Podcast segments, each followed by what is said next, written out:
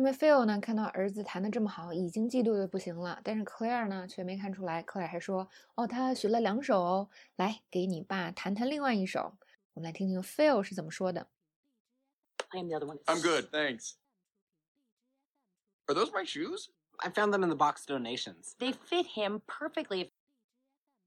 Phil 说的是 "I'm good, thanks"，有没有很熟悉呢？这个表达我们已经教过特别多次了。那当外国人嗯，跟你说要给你一个什么东西是吧？是吧？给你一个 offer 之类的东西啊。那这个时候呢，你说不用了，谢谢。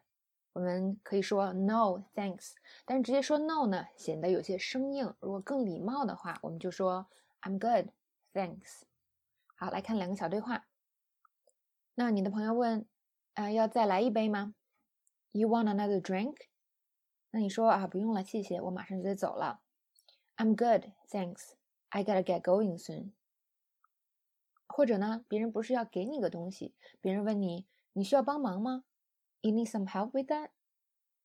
那你说，哦，不用了，谢谢，我马上就要弄好了。I'm good, thanks. I'm almost done anyway。